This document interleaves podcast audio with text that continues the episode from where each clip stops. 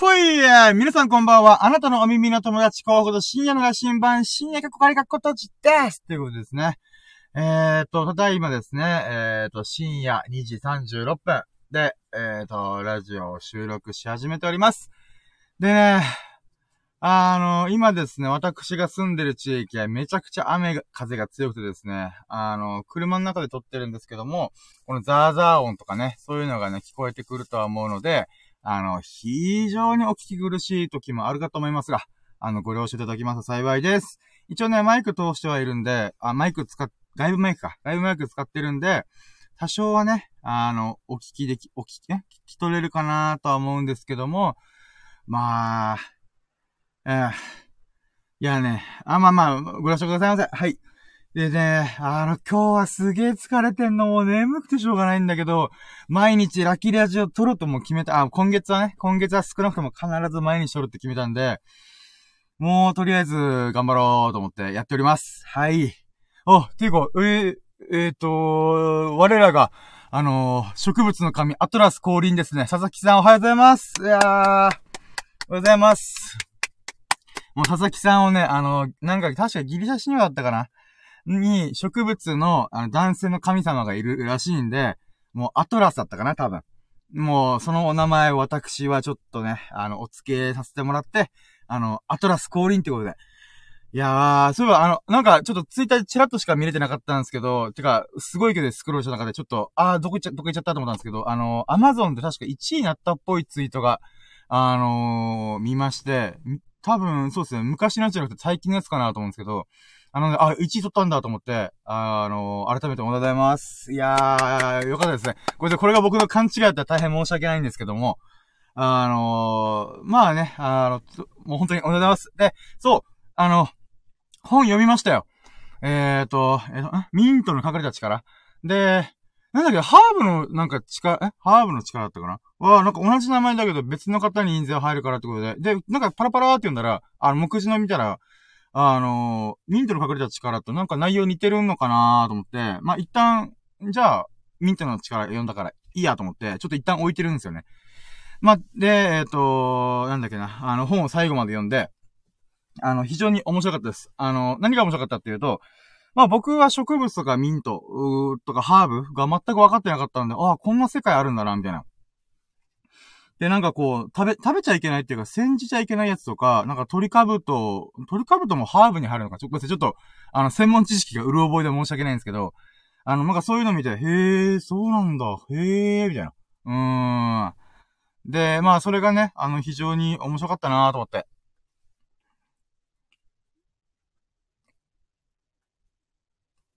あ、ごめんなさい、佐々木さんコメントありがとうございます。えっ、ー、と、多分というか、まず勘違いですね。えっ、ー、と、1位になれるように頑張りますと書きました。あー、ごめんなさい。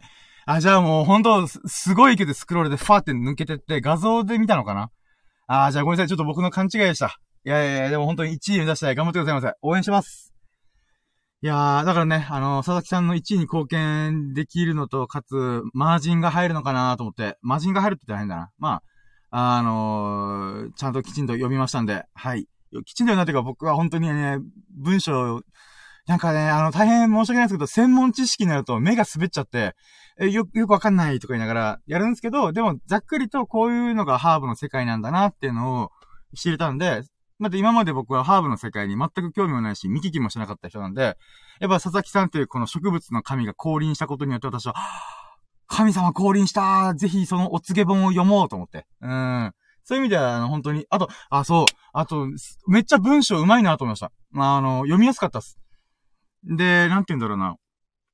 うん、まあ、もう、ほんと感想の部分はさっき言った通りなんですけど、ただ、あの、僕が頭パッパラパーだからこそちょっと思ったのが、あの、植物のハーブごとの画像があったらめっちゃいいなと思いました。まあ、それができるかどうかわかんないですけど、あの、この、聖一とかパセリとか流れていくと、なんか僕はこの文字面で読んでるんで、なんかどういうやつがこれだよっていうのがわからないんで、なんか代表的なもののハーブとかの画像があったら、なんか、もっとこう、僕の中で、ハーブに対する理解度が深まるなと思って。で、これを毎回こう、Google け、Google 検索とか最初してたんですけど、あ、ちょっとこれ追いつかねえなと思って、最終的にもうバーって読んで、あー、なるほどなるほど、こういう、こういうことか、みたいな。で、興味あるものだけちょっとピックアップして、あー、こんなもんか、みたいな。こういう画像、こういうパ、なんか、あのー、ハーブがあるんだなみたいな。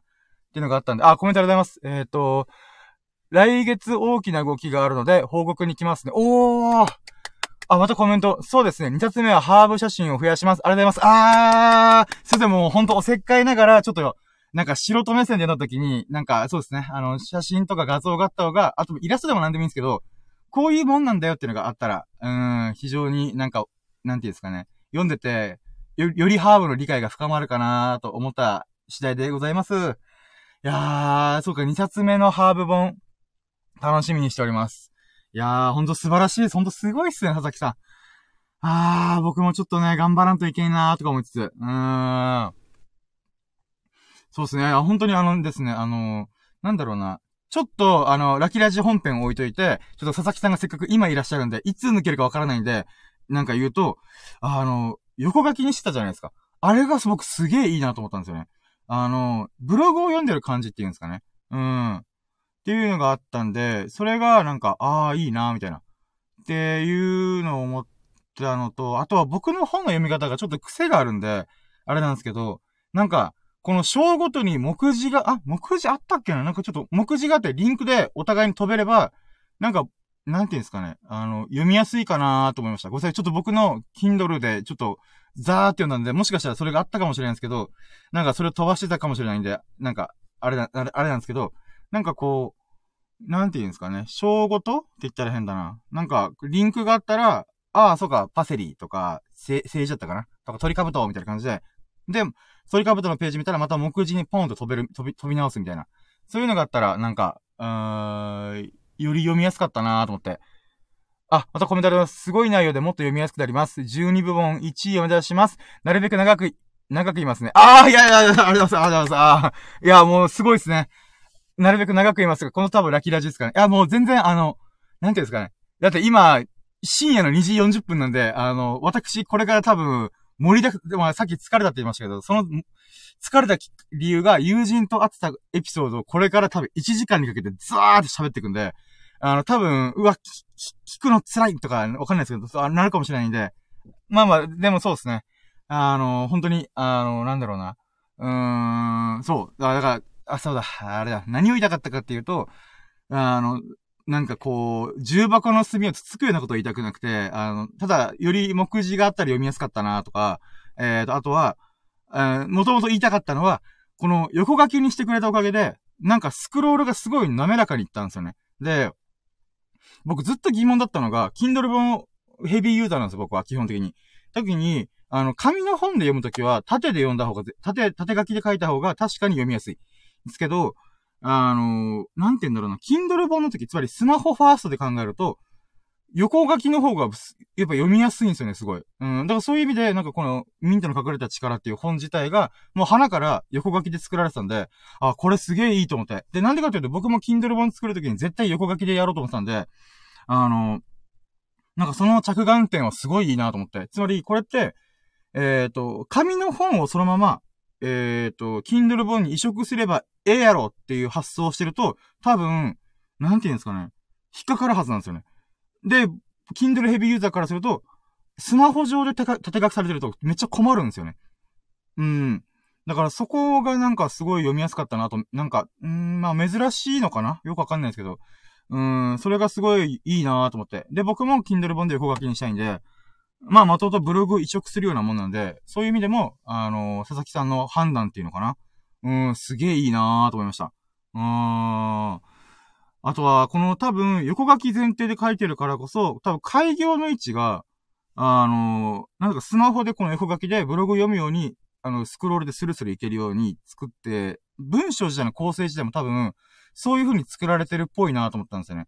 なんか、紙の本とか縦書きで書くっていうのが大前提なんで、そうなってくると何が起きるかっていうと、あの、一段落がすごい塊としてでかいんですよね。あの、長文、縦書きの長文であり、さらにそれが何行にも続くっていうのは、縦書きだったら割と読めるんですけど、これが横書きにすると、もう、スマホの3分の1を覆うぐらいの、でっかい文字の塊がドーンってくるんですよね。だけど、あのー、佐々木さんのやつって、おそらくですけど、開業をこまめに刻んでると思うんですよね。やっぱそれって横書き用に大前提に考えて作ってるんで、そういう意味でも、なんか、あー、なんか普通に読みやすいなーみたいな、とか、そういうのがすごい、なんか、この、感じました。Kindle 本仕様にちゃんとスマホナイズしてるなーっていうのが、あの、めちゃくちゃ良かったです。いやー、そうなんですよねーまあ、うん、そうですね。やっぱ、ちょっとごめんなさい。僕は、なんかこう、本の感想がちょっと割と雑、雑め雑めなんで、大変申し訳ないんですけど、まあ、なんていうか、そこに僕が最初最初に目いきましたね。この本の仕様自体が、ちゃんと土台設計がしっかりしてんな、みたいな。うーん。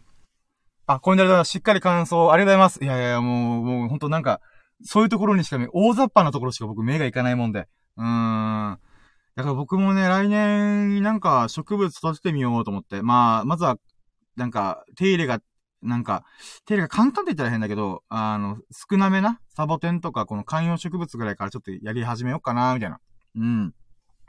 っていう思う、改めてこの本を読んで、あの、思いました。うん。であと、文章量もすごい良かったなと思ってて、うん、まあほんとこの、ざっくりな、あの、土台の部分しか喋ってないんですけど、今、今のところ。あのー、何千、あ、何万文字で書いたかちょっと、よ、量で言うとよくわかんないんですけど、でもなんか、うーん、一冊読み切るまでに結構なんかサクって読み切れたんで、うーん、なんて言うんですかね。ちょうどいい Kindle 本量だな、Kindle 本用の文章量だなと思ったんですよね。うーん。だからね、僕が今ブログをこう組み込むときに、うん、何本を入れればいいんだ何文字を、こう、目安にした方がいいんだろうとか、なんか思ってるときに、あ、佐々木さんの文章量がちょうどいいのかもな、みたいな。うーん、まあ実際ちょっと勝手が違うんでどうなるかわかんないですけど、そういう意味でも、うーん、そうですね。あの、非常に参考になりました。Kindle 本を、こう、なんていうんですかね、えっ、ー、と、自主出、自、自主出版するっていう意味での、なんていうんですかね。うーん、ロールモデルです、本当に。うん。なんかね、Kindle 本を僕と同じように自主出版し、あ、僕と同じように、佐々木さんと同じように自主出版してる人って結構いて、で、サンプルとして結構いろいろ見たんですけど、うん、やっぱりスマホナイズしてないんですよね。あの、紙の本をそのまま移植するつもりでやってるんですよね。でもそういうところでちょっと、うっと思ったりするんですよね。あのー、なんて言うんですかね。開業の位置が、スマホ用にされてないんで、すげえ読みづらいな、みたいな。うーん。なのになんか、こう、これからの時代は Kindle 本だ、みたいに言われて、あ、Kindle 本っていうか、なんかスマホの時代だ、みたいに言われて、ええー、この本、この Kindle 本自体がスマホナイズされてないけど、どういうことだろうとかね。うん。なんか、ちょっといろいろ矛盾を感じることが多かったんですよね。うん。だから、佐々木さんの本は本当に、なんか、なんて言うんだろうな。うーん。なんか、ザ・ Kindle 本みたいな。ザ・電子書籍みたいな。うーん。なんか、なんて言うんですかね。物事にはやっぱ、何かしらの基本があるって考えたときに、なんか、うーん、その基本、もう教、教科書みたいな土台というか構成んじゃないかなーって思い出した、本当に。うーん、いや、本当素晴らしい、なんかご縁が、えっ、ー、と、ご縁をいただけて本当にありがとうございます。うわー、いやー。そうですね。やばいな。自分も Kindle 本ね、なかなかね、こう、完成までこぎつけれなくて。あれなんですけど、まあでも、うん、もう、残り1週間切ってるからやばいと思って。まあ頑張ります、本当に。うーん。うーん。うん。よっしゃじゃあ、コーヒーも飲んだんで、えーと、そうだ、もうカフェインぶち込んだんで、えーと、じゃあ行きましょうかね。それでは行きます。やろうとも、準備はいいか、ようそろー深夜なら新聞プレゼント深夜のジャンクコンパスラキラジ、here we go! ラッキー、ラッキー、ラッキー、最高、踊ろうよ。いつものメロディーで、ラッキー、ラッキー、ラッキー、最高、飛び出そう。ステップ踏めば、パラパッパッパパ、ラッキー、ラッキーラー。はい、ということで、えっ、ー、と、2021年、えー、12月24日クリスマスイブでございます。えっ、ー、と、その深夜2時50分に私、えっ、ー、と、ラキラジオ、シャープ23、23回目のラキラジオ、えっ、ー、と、やろうと思います。よろしくお願いします。あ、また、あの、佐々木さんからコメントありがとうございます。えっ、ー、と、こちらこそありがとうございます。深夜さんの一冊がいろんな引き金になってます。いやいやいや、僕はまだ一冊が完成してないちょっとあれなんですけども、はるか彼方先を進んでる、佐々木さんの、この、なんて言うんですかね。うーん。なんだろう、こそが、佐々木さんこそが僕のなんか、ああ、道しるべなってんな、みたいな。ロールモデルだ、みたいな。この道歩けばいいんだな、イエーイみたいな感じで、進めてるんで、本当にありがとうございます。いやー、そうですね。もう早速ラッキーがいろいろあって巻き起こって、今日もラッキー半端なかったんですよね。あ、そう、えーとね、この、えーと、ラッキーラジっていうのはね、えーと、企画を説明しますと、ラッキーは便乗できる、イエイみたいな感じで、えー、をコンセプトにして、あのー、取り組んでおります。で、今日のささやかなラッキーを語るラジオ、略してラッキーラジっていう風に言ってるんですね。で、あの、なんだろうな、例えば僕のラッキーを喋って、なんか皆さんが聞くときに、あー、なるほどね、深夜こんなことでラッキーと思ってんだったら、俺もめっちゃラッキーだったよ、みたいな、思ってくれればいいなと思ったり、逆に皆様のね、あの、ラッキーをね、あの、お聞きできたら私も、それに便乗して、はー、こんなことがあったんですね、みたいな。あ、佐々木さん、日本2冊目の Kindle 今取り組んでるんですね。いいね、ラッキー、ラッキーって言ったら変だな。まあまあまあ、なんかそういう風になんか、ポワンポワンポワンって自分の中でイメージして、はっさびすごいっていう、なんか、僕も頑張ろうみたいなね。うん。なんか、この人の幸せというか、ラッキーに便乗して、自分も勝手になんか、ああ、いいなーみたいな。うん。そういう、なんか、循環みたいな、サイクルみたいのを、ラキラジでできたらなと思って、こ、あの、コツコツコツコツ毎日、あの、今配信しております。で、えっ、ー、と、企画の内容としては、えっ、ー、と、なんだろうな。あ、期間の内容と流れか。で言うならば、初期ラッキー指数って言って、今日の僕のラッキー指数どれくらいかなみたいな。っていうのを喋った後に、えー、例えば、うん、今日は95%だったみたいな。割と高めじゃんみたいな。っていうのもあるんですけど、そっから自分のラッキーエピソードをカウントしてて、まあ、ラッキーカウントって言ってるんですけど、1ラッキー、2ラッキー、3ラッキー、こんなことだったみたいな。っていうのをやってって、まあ、トータルで最近もうラッキー指数めちゃくちゃ跳ね上がって、ラッキーカウント跳ね上がっててもう20個とか30個いってるんですよね。で、最後に最終ラッキー指数つって、振り返ってみたらラッキーいっぱいあったじゃんか今日、みたいなね。うん。ということで、まあそういう流れでやっていくんですけども、あの、ぜひね、皆様にお願いがあるのが、あの、皆様のね、あの、最近のラッキーをね、ぜひ、あの、私に、あの、お恵みいただけないかなと。あの、授けてくれないからと。で、あの、まあ、リスナーのことを僕はね、あの、基本的にはゴッツって言ってて、ゴッツってのは、あの、神々。あの、神様の神々。っていう意味で、例えばさっき、あの、僕とこのコメントで会話した佐々木さんは、ハーブの神様なんで、あの、植物の神様に、あの、アトラスっていう人、いう神様、男性の神様がいて、だから、あ、アトラス氷いただいたみたいな感じで、なんか勝手にね、なんかそういう、なんか、なんだろうな、遊びって言ったら変だな。うん。まあ本当にそう思ってることを、えっ、ー、と、なんだろうな、うん、神と例えて、えっ、ー、と、いつも敬っております。まあ、時々ね、アマテラスが降臨したり、あの、七福神のエビス様が降臨したり、あの、なんだろうな、うーん、クレイジーボーイのスサノーくんが登場したりとか、登場っていうか、あの、コメントになんか来てくれたりとかね。うん。まあ、そんなことで、あのおちゃらけておりますよ。てか、コメント来てるじゃないですか。え？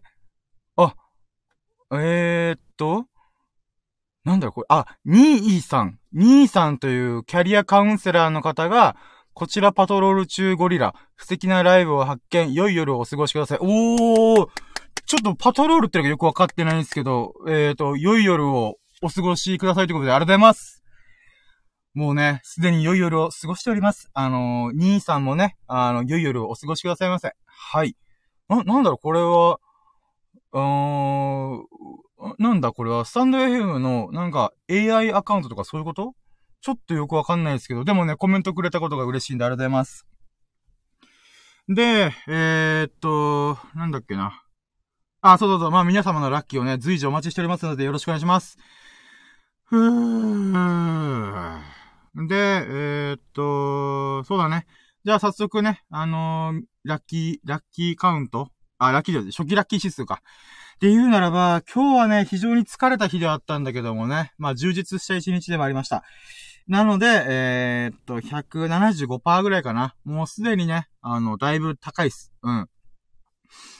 まあ、なんでかっていうとね、あの、まあ、久々にね、ある友人と、ちょっと、えー、っと、15時間ぐらい遊んだのかな。15時間じゃねえな。12時間ぐらいかな。遊んだんで、うん。まあ、そのね、おかげで、私は非常にラッキーでした。うん。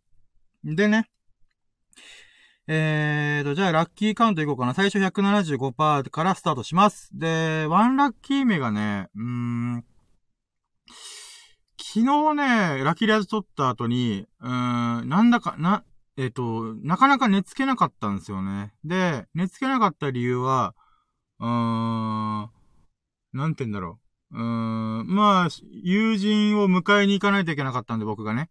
しかも、うん、なんだろう、ラキラジオット後って大体4時5時ぐらいなんで、その後に僕、お昼の12時には、あの、向こうについていかないといけないみたいな感じだったんですよ。ってことは、睡眠時間が5時間とか4時間。やべえと思って。ただ、眠れなかったんですよね。やーばこれちょっとどうしようと思って、明日せっかく遊ぶのに睡眠不足じゃシャレにならんぞと思ってたんですよね。だけどね、なかなか寝つけなくてしょうがねえと思って、これやばいなと思う。アラームかけまくって、もうカーテンも寒いけど開け、開けといて、あ窓は開けないけどね。あの、カーテン開けるだけでもやっぱりこの外に気温が逃げ、あ、温度が逃げてくんで、だからね、寒くなるけども、でももう日差しが、こう、出てきた時に起きれるよ、光で目覚めるように、もうカーテンもシャッと開けて、で、寝たんですよ。で、なんとかね、あのー、10時ちょっとぐらいに起きれたんですけど、ちょっとね、二度寝しちゃいまして、やっべえと思って。もうか、あれ、ちょっと5分10分遅れそうみたいな。いや、うわ、やべえと思ってたら、あのー、あ、まあ、ごめんなさい。あと、まず、ワンラッキーね。ワンラッキーは、えーと、その睡眠時間がほんと2時間とか3時間にもかかわらず、私は起きれましたよと。うん。いや、なんとか起きた起きた起きたと思って。でも二度寝しちゃったやべえとか思いながらも、まあそれがワンラッキーかな。うん、睡眠時間は2、3時間で、この、起きれた、なんとか。うん。ふーと思って。で、そっからトゥーラッキーが、あのね、うーん、なんて言うんだろう。この、やべえ、10分ぐらい遅れそう。で、しかもガソリンも入れなきゃいけないと思って、うーわ、やべえと思って。ってたら、その友人から電話かかってきて、え、やばい、ちょっと俺間に合ってないから、ちょっとやばいなーと思って、で、ちょっとバタバタしてる中で、ちょっと一旦置いとこうと思ってたんですけど、結構長く着信が来るんで、あ、ああ、どうも、と、と、と、とろとろと、パンツ履きながら、パンツ履きながら撮って、で、ああ、もう調子いい、みたいな。で、言ったら、で、僕もね、あ、ちょっとごめん、遅れるかもって言おうとした瞬間に、あ、深夜さん、あの、ちょっと遅れそうなんで、あの、12時半の予定を1時にしてもいいですかって言われて。やったラッキーと思って。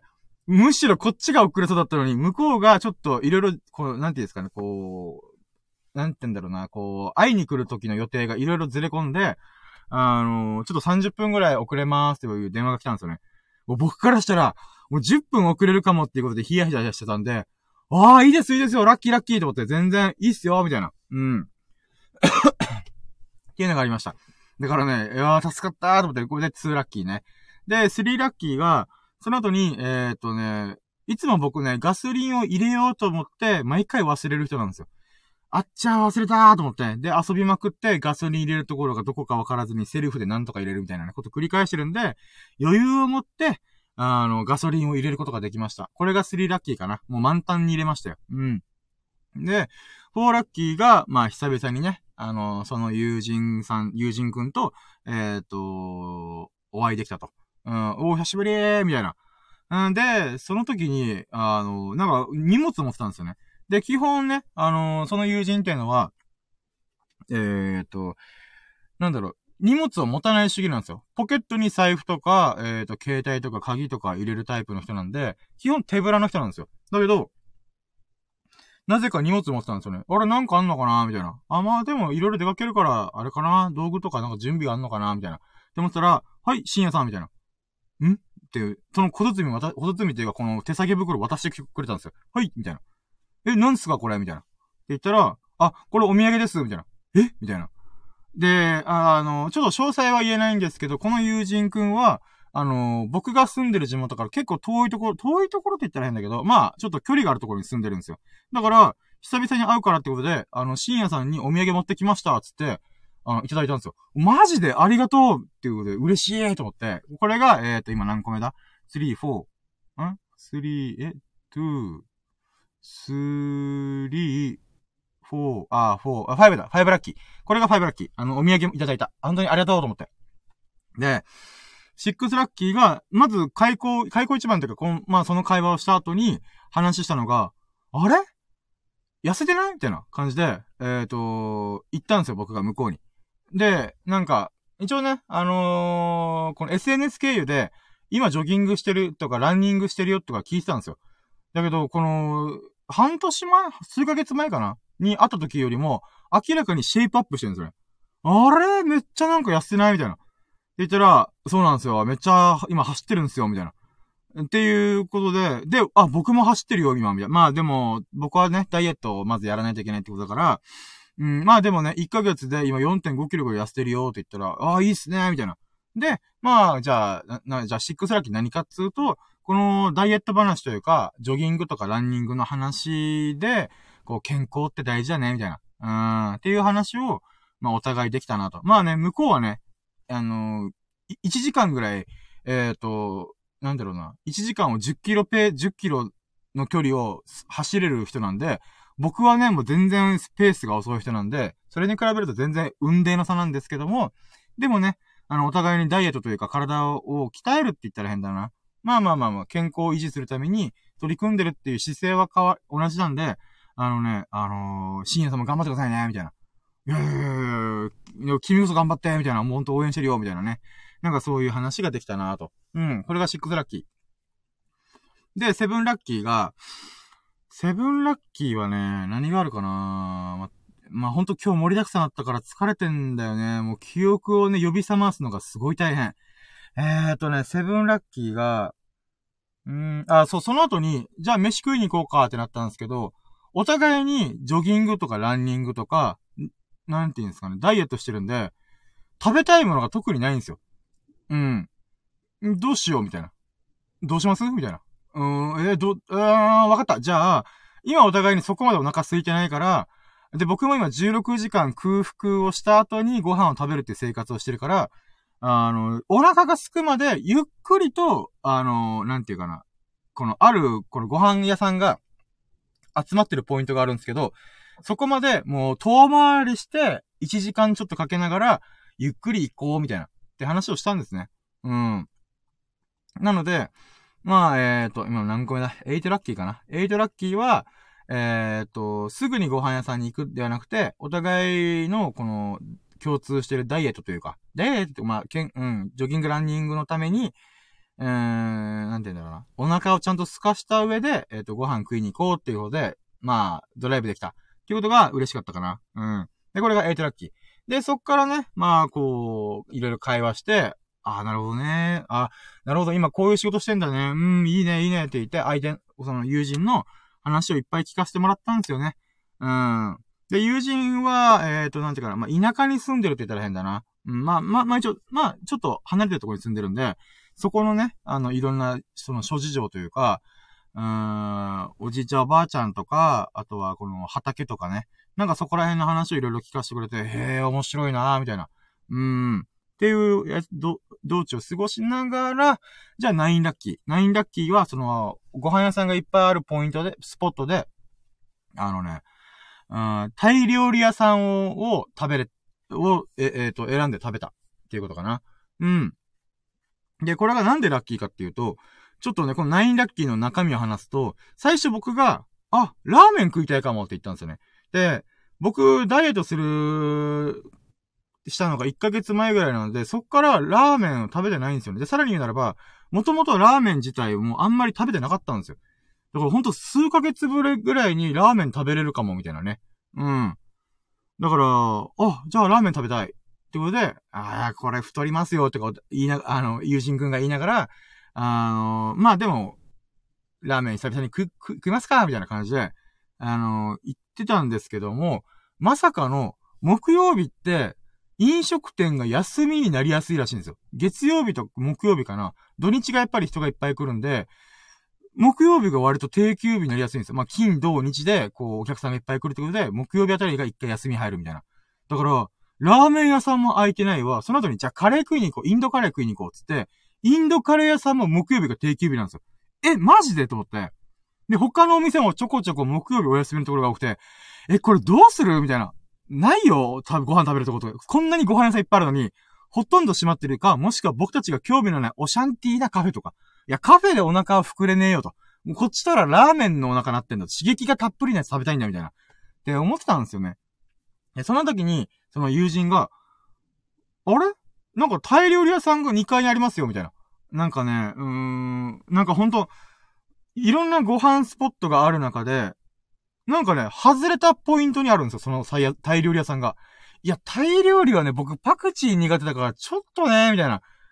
実はちょっとこれ候補にあげとくけど、ちょっと他にも見て回ろうって言って、バーって見て回った結果、ラーメン屋さんは空いてないわ、カレー屋さんは空いてないわ、残るはカフェしかないみたいな。えマジで？みたいな。ああの、まあ、ハンバーグ屋さんみたいなの空いてたんだけど、ハンバーグっていうかなんかこう、軽食、軽食じゃねえな、レストランみたいな、空いてたんだけど、いやー、なんかステーキとかなんかこう、レストランじゃねえんだよな、みたいな。じゃあもう、でもそこか、タイ料理屋とかパクチーがあるような感じよりは、うーん、まあ、ハンバーグとかか、ベ、ベターなカレーがあるようなところ行こ、行くみたいな。言ったら、いや、何言ってんすか？みたいな。もうここまで来たら、さっきのタイ料理屋さんに行くべきでしょ？みたいに言われて。あらららららららと思って。あ、じゃあ行きますか？つって。まあだからそういう経緯があったんで、あのー、なんだろう、ナインラッキーはタイ料理屋さんで美味しいタイ料理を食べた。なんですよ。でね、うん、このタイ料理屋さんは、僕はね、最初パクチーが入ってそうだからちょっときついなと思ったんですけど、まあでもね、あの、聞いてみたら別に抜いていいよ、抜いて大丈夫ですよ、みたいな。あの、そのマスターさんが言ってくれたんで、あ、じゃあ大丈夫だな、とかね。あとは、なんて言うんだろうな。うーん。やっぱ僕は基本的にはベターなお店というか、自分が、うん、なんかもうこれは安牌で美味しいだろうって思う料理屋さんに行きがちなんですよ。例えばラーメンとか、あの、うん、なんて言うんだろうな。うん、ハンバーグ屋、ハンバーグ屋さんって言ったらいいんだな。まあ、ステーキとか、うん、なんかカレー屋さんとかね。うん。なんか自分が行って、ここはか、ここは確実に美味しいところだみたいなところを、やっぱ、行きがちになっちゃうんですよね。だけどやっぱそこで友人が、いや、ちょっと、もうここは、リスクを取って、わけのわかんないタイ料理屋さんに行くべきっしょ、みたいな。やっぱそこがね、すごい嬉しかった。うん、あ、じゃあ、行こう行こう。じゃあ、そんなノリに乗ってんだったら、行きましょう、みたいな。うん。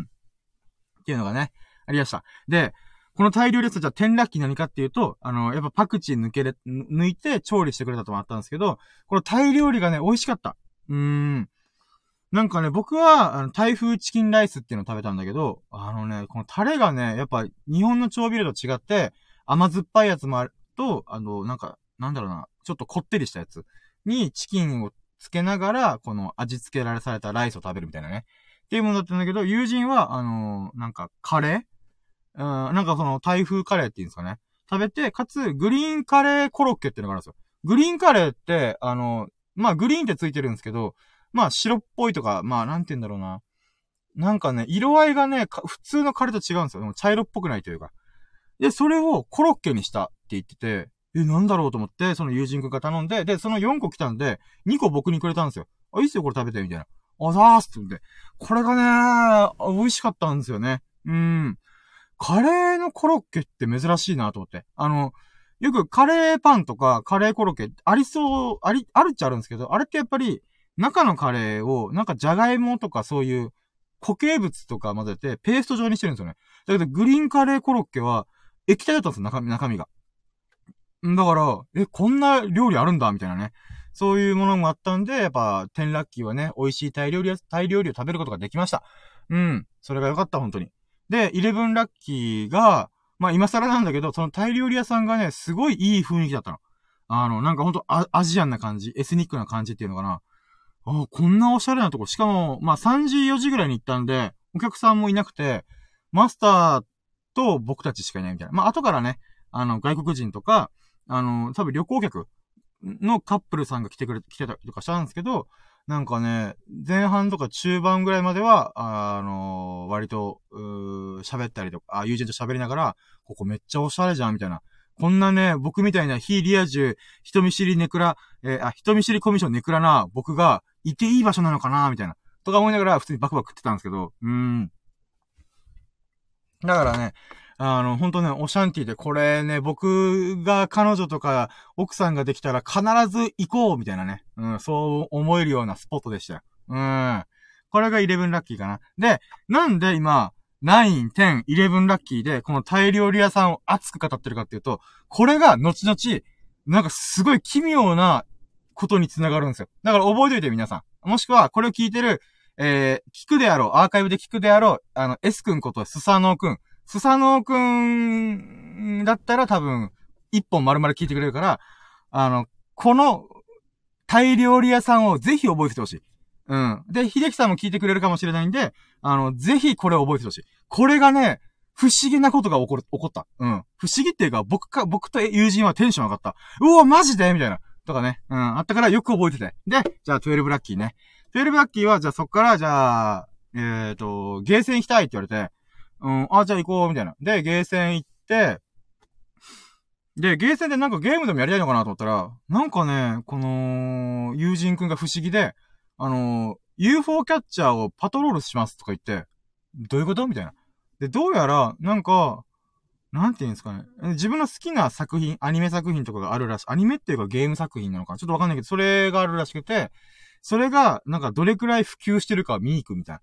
どういうゲームセンターの入り方と思ってちょっとびっくりしたんですけど、あ、でもまあ、僕はゲーセンに関してよくわかってないんで、あ、そういう考えの人もいるのかみたいな。まあ、とりあえずパトロールするんですね、と思って、テクテクついてって、で、まあ、友人くんは本当 UFO キャッチャーだけ見て、はい、じゃあ行きましょうか、みたいな。え、何、何、何見たみたいな。ええー、みたいな、ちょっと思ったんですけど、で、そこから、そのゲームセンターのから、だいたいね、あの、徒歩5分、5分ぐらいかな。で、また別のゲームセンターがあるんですよ。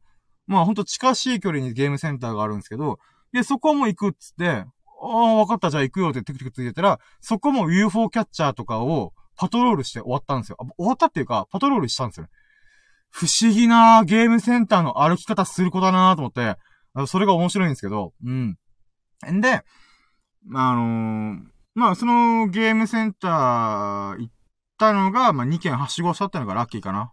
あん、あんま人生で、ゲームセンターはしごすることってないなと思って。うん。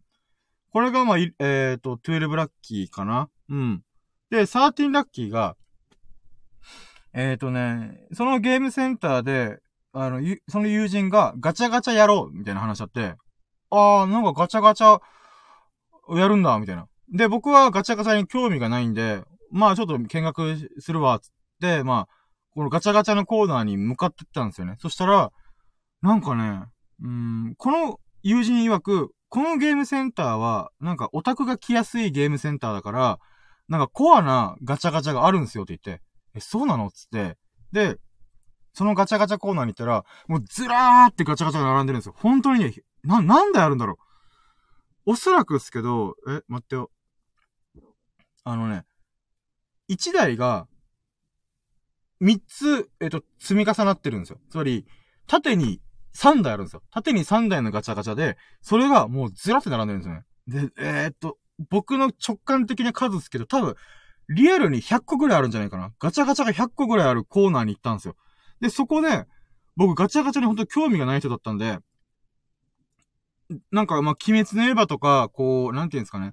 えー、っと、呪術回戦とか、まあ、リゼロとか、そういう有名なアニメ作品とかの、なんか、やつばっかりなんだろうなと思ったんですよね。そしたら違ったんですよ。ガチャガチャ、あ、待って、じゃあこれがね、えっ、ー、と、えっ、ー、と、今何個目だ ?13 ラッキー。14ラッキーか。4、え ?40、違うな、12、2、って、えー、あ、そうか、13ラッキーがガチャガチャコーナーを見て回れただ。うん。で、ガチャガチャ、ごめん、話戻って、ガチャガチャコーナーの、あのね、えー、このコーナーでさっき言ったようにキャラクター商品ばっかなんだろうなって。で、僕は、あんまり鬼滅の刃とか呪術回戦とかって面白いなと思うけど、こう、キャラクターグッズを買うほど、なんかファ、のファンではないんですね。うん。なんかそれよりは映像作品見た方が面白いなと思う人なんで、僕の楽しみ方ではないわけですよ。まあだけどみんながこう求めてるから、こうガチャガチャがあるわけなんですけど、でね、確かに僕の予想通りにも、鬼滅の刃とか呪術回戦とか、これリゼロとかね、有名どころの作品を取り扱ったガチャガチャが多いんですけど、それがだいたい6割ぐらいなんですよ。で、残りの4割何かっつうと、ミニチュア、ミニチュア？か、ミニチュアだね。ミニチュアガチャガチャがめっちゃ多かったんですよ。例えば、オーブントースターのミニチュアとか、車のミニチュアとか、なんか、なんて言うんだろう。学校の机のミニチュアとか、なん、なんだろうね。もうよくわかんないやつばっかなんですよ。例えば虫のおもちゃ、虫のミニチュアだったりとか、なんか消火器のミニチュアとかね。なんだこのガチャガチャみたいなね。うん、ってやったんで、あ、ガチャガチャってこんな世界なんだ今と思って、僕の中でやっぱりキャラクター商品とか、そういうイメージだったんで、はー、こんななんかこのなんていうかな、ガチャガチャのこの、なんていうの、表紙？表紙っていうのかな？ポスター？ていうのかな？このガチャガチャの中身こんなのありますよっていうところを見てると、結構ちゃんとした作りなんですよね。だから、あ、こんな、こ、え、なんか、需要あんのかなって思うんすけど、まあでもあるから売ってるんだよなとかね。もうほんと不思議な世界だなと思って。うん、それがね、知れたことがすごい良かった。それが13ラッキー。うーん。で、14ラッキーが、友人が自分が、この、か、えっ、ー、と、ガチャ回したいっていうガチャガチャ見つけたんですよ。で、それで、金額見てびっくりしたのが、400円なんですよ、一回。え、一回400円すんのと思って。僕の中で100円とか200円だろうと思ったら、1個400円ですかと。で、友人は自分が欲しいキャラクターが、まあ、それなりに欲しいんで、えー、ご、うん、確かに合計4回ぐらい、4回、5回か。5回、5回、いいだね、うん、5回引いたの。うん。で、だから2000円使ってガチャガチャ回したのね。で、まあさすがにガチャガチャする中でも、こう、被るやつもあるんですよ。で、被るやつを僕にくれたんですよ。これが14ラッキー。ガチャガチャもらったよと思って。で、なんて言うんだろうな。うん。まあ、それが嬉しかったんですよ。あ、なんか被っちゃったから深夜さんこれあげるよ、みたいな。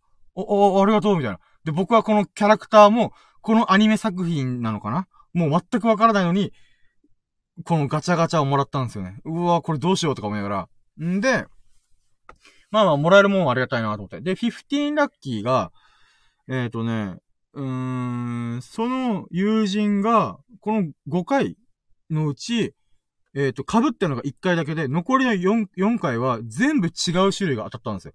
で、さらに、一番大目玉な商品ですよって、その、ガチャガチャの表紙に書かれてるキャラクターを当て、当てたんですよ。すげえ運だなと思って。だって、やっぱメインのやつって、こう、訴求力。お客さんに、こんなか、この可愛いキャラクターのフィギュアありますみたいな。ってやるってことは、やっぱり希少価値が高くさせないといけないと思うんで、サブキャラクター多めでメインキャラ少なめ。なのかなと思ったんですけど、メインキャラを引きやってたんですよね。あ、すげえな、この子と思って。これが15ラッキー？あ、違う、えー、っと、あ、そうだね、15ラッキーか。あ、コメントありがとうございます。あー、我らがエビス、七福神のエビス様、秀樹さんが降臨しました。ありがとうございます。コメントありがとうございます。お疲れ、4時に予約が入ってて、今日も遅くまでですね。今現在ではラッキー指数150%くらいです。おー、いいっすね。いやー、最近お忙しいですね、本当に。あのー、いや、そんな中、このラキラジ聞いてコメントいただいて本当にありがとうございます。いやー、嬉しいです、私は。いやー、本当に。いやー、しかも150%ですか。いいことあったんでしょうね。もうだから、今度ね、秀樹さんとお会いして、えっ、ー、と、ラッキーラジを撮ることがあれば、あの、ぜひね、あの、今日のラッキーというよりはもう最近のラッキーっていう大きいくくりで、こう、数日分のね、ラッキーをね、お聞かせいただきます。幸いです。いやー、いいっすね。ラッキーシーズン150%。うん。ちなみに今日僕はね、もう友人と会ってもいろんなエピソードがてんこ盛りなんで、最初はまず175%だったかなだったかな多分。それぐらいなんですけど、こう、こっからね、今、ラッキー指数多分今300、300超えてくなと思って。もうエピソードが今15個目ぐらいなんですけど、まだ3分の1ぐらいなんですよね。はぁ、これから僕どれくらい喋るんだろうねって思って。今オープニングトークの時に、あの、我らが植物の神、アトラスこと、えっ、ー、と、佐々木さんも降臨してくれたんで、そこで10分、20分ぐらい喋って、10分ぐらいかな？喋ったんで、へー、今日のラジオは、人、下手したら、一人で2時間、3時間喋るんじゃねえかなっていうヒヤヒヤ感があります。私、頑張ります。はい。もう眠いんすけどね、今ひたすら。まあだけど、変なドーパミン出ております。で、15ラッキーがガチャガチャを友人がその目当てのやつ、メインのやつを当てたっていうラッキーをまざまざ見せつけてくれたんですよね。いやー、いいもん見せてもらったと思って。ラッキーと思って。で、16ラッキーが、そのガチャガチャをなんかこう見て回ってる時にね、あのー、たまごっちの見つけたんですよ。たまごっちめっちゃ懐くない？あの、僕らの世代絶対やってたよ。やってたっていうか、絶対とは言えないけど、ほとんどの人がやってたんですよ。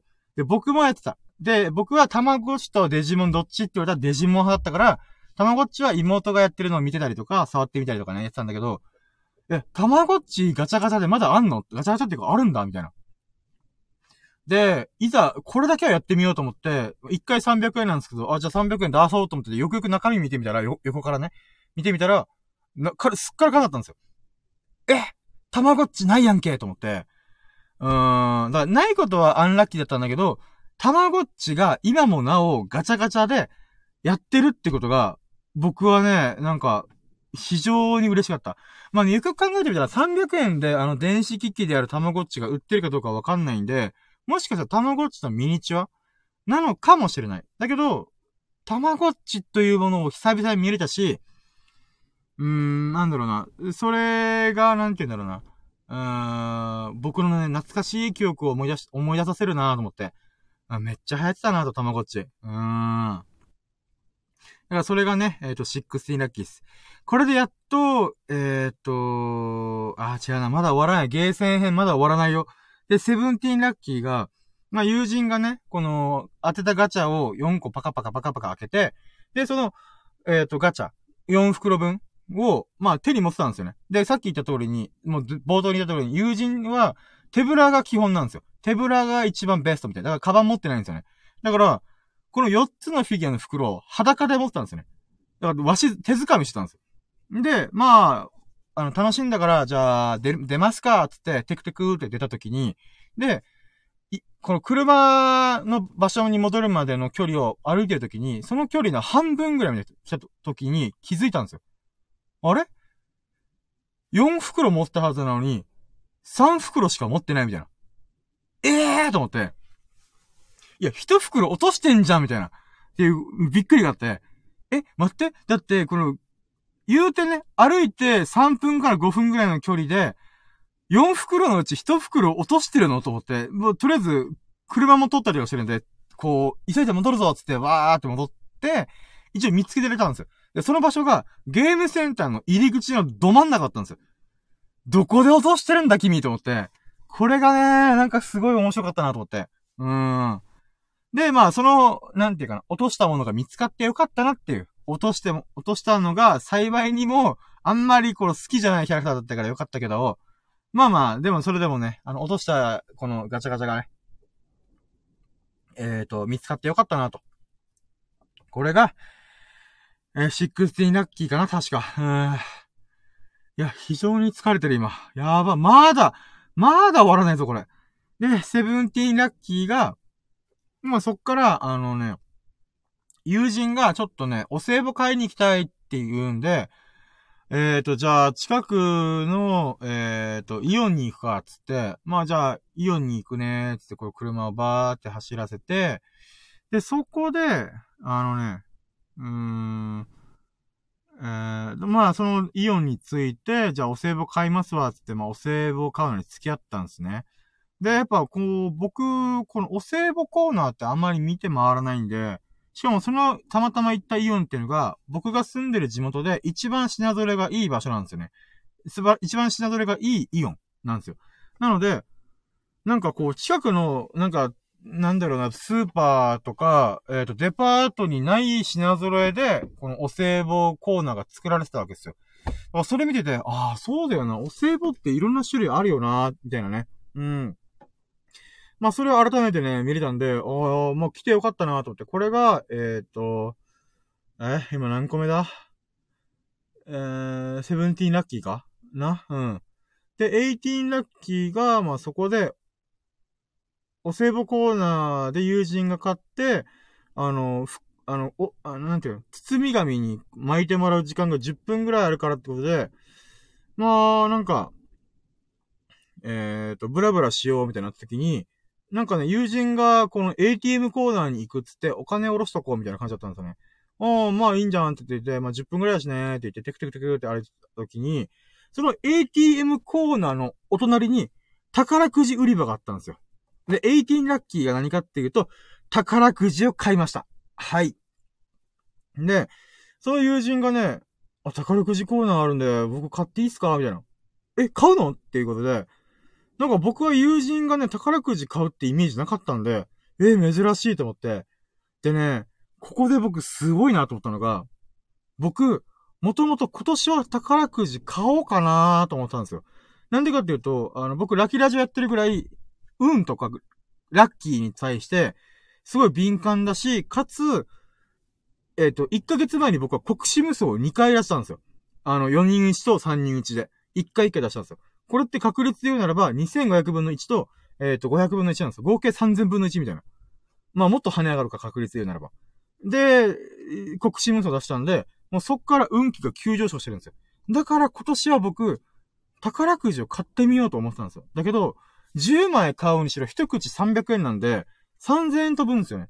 で、3000円って飲み会1回できんじゃん、みたいな。とか、3000円でガソリンそれなりに入れられるじゃん、みたいな。っていうことで、ちょっと迷ったんですよね。いやー、今お金ないからなー、みたいな。って思ってたんですけど、友人が、急に宝くじ買うって言ったんで、わかった。これは、僕に宝くじを買えっていう流れが来てんだなと。もうノリが来てるんだと。じゃあ僕も買うよつって、うん。まあ、宝くじを買いました。うん。で、ナインティーンラッキーがね、なんで僕が宝くじを買うことにこんなに、いやー、ラッキーだったって言ってるかというと、僕、人生で初めて宝くじ自分で買うんですよ。あの、ちっちゃい頃は、おかんが買うときに、僕のお小遣いから、あの、じゃあ宝くじ買ってきてってことで、渡してお願いしたんですよ。つまり、自分で窓口に行ってなかったんですよ。だから、ナインティーンラッキー、ん？えー、っと、待って、ナインティーンラッキーが宝くじだろ？え？待って、もうわけわかんねえ。あ、じゃあ、まあ、いや、ナインティーンラッキーが、あ宝くじを買い、あえー、とね、人生で初めて自分の、自分で買った。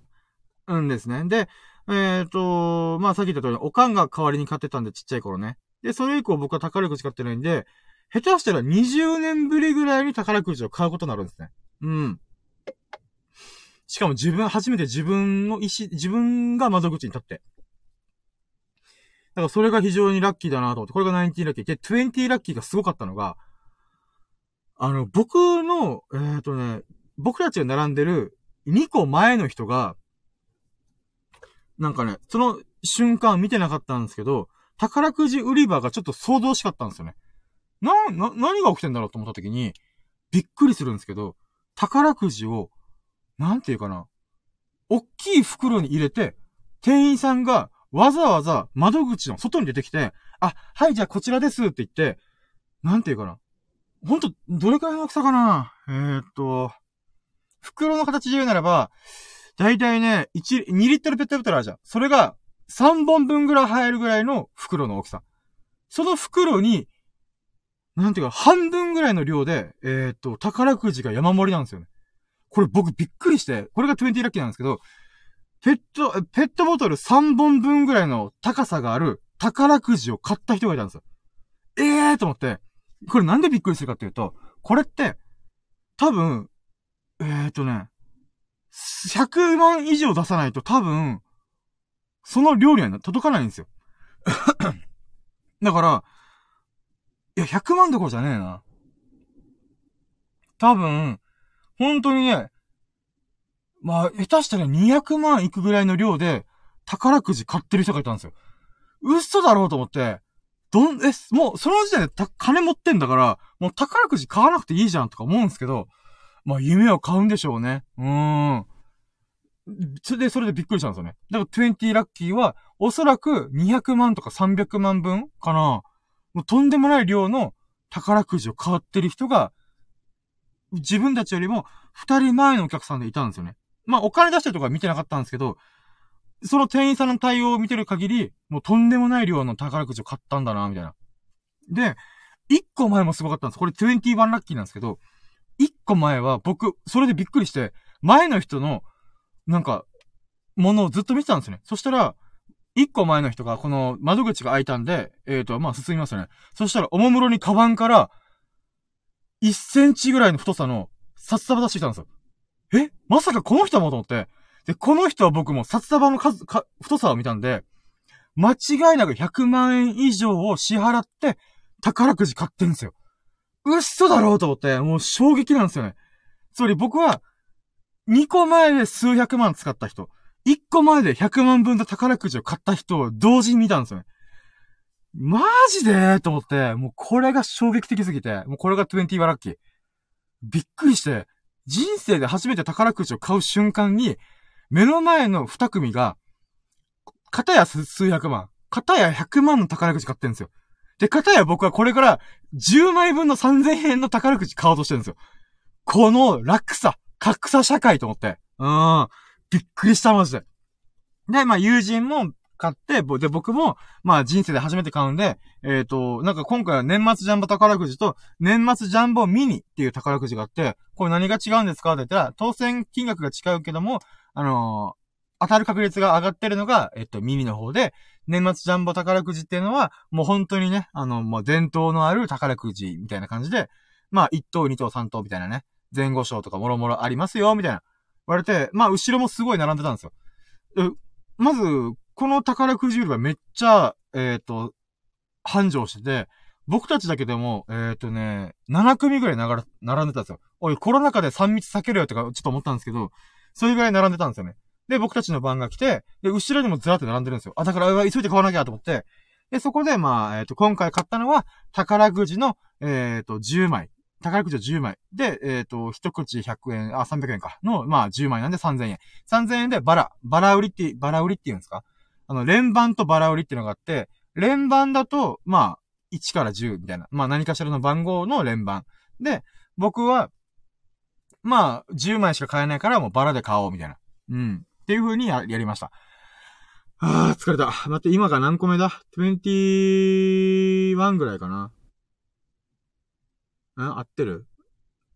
えー、そうだね。まあじゃあ、まあこれ、まあとりあえず21にしとこう。うん。で、で、これで宝くじ買いましたよ、と。うん。だからね、もうびっくりして、えっと、まあでも人生で初めて宝くじをちゃんと自分で買えたっていうことが嬉しいなと思って。うん。今僕はすごい運気が跳ね上がってるんで、この、この宝くじバラ売り10枚で、僕の人生変われと思って、もうなんかね、あの、思ってました。うん。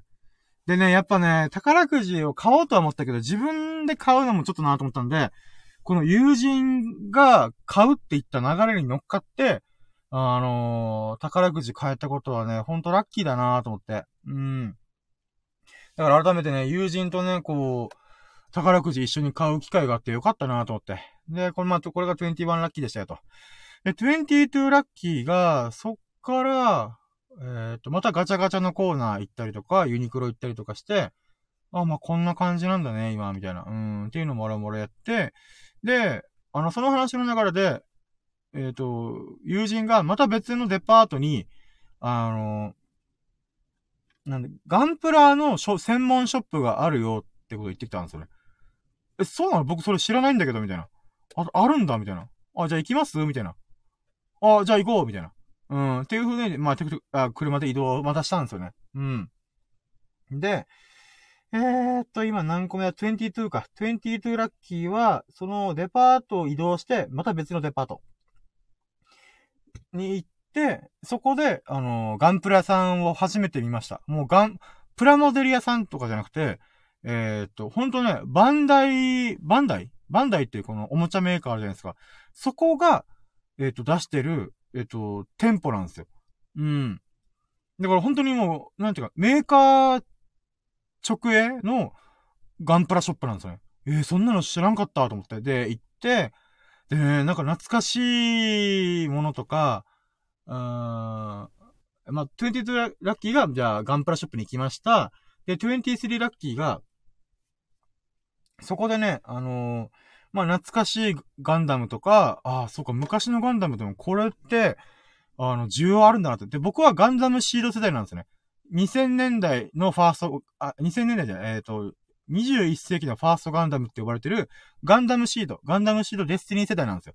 で、でも僕が中学校ぐらいで見てたやつなんで、中学校だったかなまあまあ、えっ、ー、と、もう20年以上前か、ぐらいにあるんで、えっ、ー、と、そのガンダムの、例えば、ストライクフリーダムとか、エールストライクガンダムとか、フリーダムガンダムとか、うん、なんだ、えっ、ー、と、レジェンドだとか、えっ、ー、と、プロビデンスとかね。もうガンダム世代だったらちょっと今ので伝わったかと思うんですけど、その20年だってもやっぱりガンダムシードのプラモデルは置かれてるんですよ。あ、僕はやっぱいい作品に出会えてたんだなと思って。うん。実際僕もガンダムは好きなんですけど、やっぱガンダムシードシリーズ以外はあんまりピンとこなくて、うん。だからファースト、本当のファーストガンダムね。とかもあんまり僕見たことないんでわかんねえなと思ったんですけど、20年経っても名作として受け継がれ、受け継がれてるか、あの、プラモデルが販売されてる、あの、アニメをたまたまあの時に見れてよかったなと思って。それが23ラッキーかな。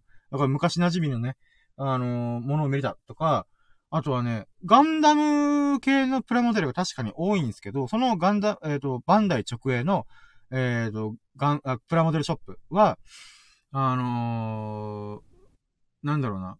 他にも展開してるフィギュアとか、あの、プラモデルも一緒に置いてたんですよ。で、これが24ラッキーってのが、あのー、アニメ作品の、アニメっていうか漫画とアニメ作品がある、アキラ。あの、AKIRA のアキラ。あの、大友克弘先生が書いてる、あの作品があるんですけど、あのね、まあ、1980年代ぐらいに連載されてた、もう伝説の漫画な、伝説の漫画というか作品なんですけど、それの、あの、主人公が乗ってるバイクが、まあ、かっこいいんですよ。近未来的で。その、金田のバイクの、この完成版のプラモデルが、そこに展示されてて、かつ販売されてたんですよ。あ、これめっちゃかっこいいと思って。でも、数万ぐらいしたんですよ。あ、これ買えねえなと思ったんだけど。だけど、それを現物で見れたってことがすごい良かったと思って。これが20、えーと、何個目だ ?24 ラッキーか。うん。めっちゃかっこよかった。やっぱ、アキラ、大友克弘先生すげえなと思って。うん。だからそれを見れたことが僕よかった。もう、金田のバイクめっちゃかっこいい、本当に。うん。あのね、シュッとした赤いスタイルのバイクね。うん。あのバイクを超える近未来型バイクのモデルは登場してないんじゃないですかね。なんとなくだけど。え、えー、っと、今24ラッキー行ったから、あ、20、えー、そうか。25ラッキーね。次が、えー、っと、そこで、あの、やっぱバンダイの、もうお膝元って言ったらいいのかな？もう直営店なんで、あの、ガチで、この、プロのモデレーターさんっていうのかな？プラモデルを組み上げるのが、もうトップクラスの人がいるんでしょうね。その人に、えっ、と、この、バンダイで発売されてるフィギュアとかプラモデルを、こう、作っ、えっ、と、なんて、えー、で作った、ジオラマってのが店舗に飾られてたんですよ。もちろん、あの、いろんな、この、なんていうか、組み上がったらこんな感じですよっていう風に棚にな、棚に並べられたのあったんですけど、ジオラマが店舗の中心に置かれてるんですよ。で、これが25ラッ、あ、25ラッキーか。あの、そのジオラマがあまりにもかっこよくて、写真撮りやした。うん。で、写真撮影 OK って書かれたんで、いや、後でパシャパシャパシャパシャパシャってね。しかもそれが、ストライクと、あ、ストライクと、フリーダ、ガンダムシードの、えっ、ー、と、フリーダムと、えっ、ー、と、ジャスティスと、えっ、ー、と、プロビデンスか、えっ、と、レジェンド。ここはちょっとよく遠くて見れなかった。まあ、そう、そういう感じのものでジオラマ組んでるんですよ。で、しかもライトもついてるんですよね。これすげえなーと思って。うーん。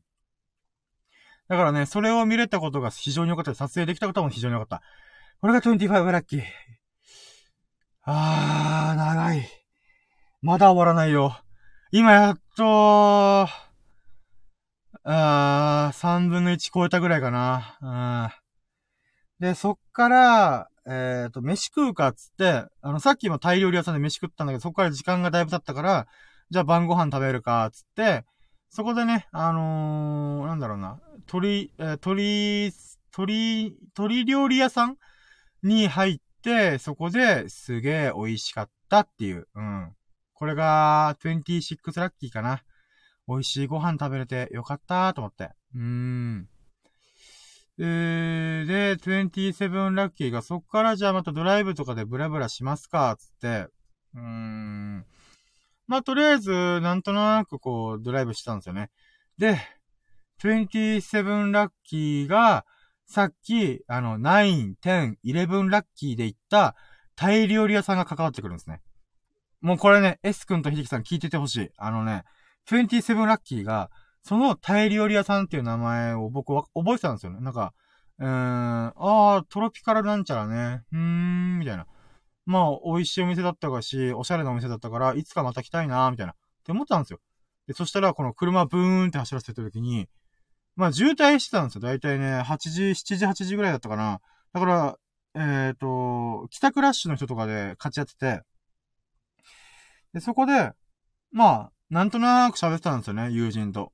で、そした瞬間に、僕が先に聞いてたんですけど、あれ？と思って、目の前の車が、バスだったんですよ。で、そのバスの看板があるんですよ。看板ありますよね。あのー、バスの、えっ、ー、と、後ろ横に、左右に。そ、側面か。側面にありますよね。で、その、後ろの、広告、バス広告が、まさかの、お昼ご飯食べたタイ料理屋さんの、バス看板、バス、えっと、広告、広告だったんですよ。これ、伝わります？あのね、まさに、あれ？同じ名前じゃん。あれ？待って、この、えっ、と、料理の写真見たことあるぞと思って。っていうか、これさっき食べたところじゃんとって、お昼に食べたタイ料理屋さんの、なんていうかな。広告が、たまたまバス、目の前のバスの広告についてたんですよね。嘘だろうと思って。これってとんでもない確率じゃないですか。えっ、ー、と、つまりこれは、うん、なんて言うんだろうな。まあ、お昼に食べたし、かつ、目の前に、そのバスが止まってるってもたまたますぎるし、かつ、バス広告を全部ジャックすると金かかるんで、だいたいいくつかのバス1台に対して、えっ、ー、と、例えば、あのー、市内を走りますとか、繁華街走りますってバス1台に対して、あの、広告を挟み込むとかね。そういうのだったらわかるんですけど、あ、だから、全部に、その、えっ、ー、と、広告が貼り付けられてるわけじゃないんですよ。たまたま貼り付けられてる1台が、さっきそこでご飯を食べた僕たちが目の前で見たんですよね。だからそのバスの後ろにたまたまつかないと、その看板、てか広告か。広告がついてるっていうのはわからないんで、こんなことあるかということで、友人とめっちゃ盛り上がったんですよ。これが27ラッキー。だからね、この確率半端ねえぞっていう話をずっとしてて、っていうかこれも宝くじ当たるんじゃんみたいな。っていうね、たわいもないような話をして、いや、だけど、ここで、運を使い切ってるから、あの、多分、あの、もう宝くじ当たらないっすよ、みたいな。え、だ、そう、そうだよなーとか言いながらね。うん。まさか宝くじ買ったその日に、宝くじ並みの確率と出会うっていう、まさかの出来事がありました。これすごかった。今度ね、会った時にもう一回話したい、あの、秀樹さんと S 君に。もう、衝撃だったよ、ほんと。びっくりした。んで、じゃあ28ラッキーが、そっから、まあちょっと休憩も挟んだりとかしながら、まあたわいもない話をしてたんですよね。で、そこで、えー、っと、まあ、待ってよ。もうそっからあとは、ああ、そうだな。この後は、ちょっと待って、今メモ帳開いてもう面白い、ブログに書こうと思うとかメモ帳にいっぱい書いたのよ。えー、っと、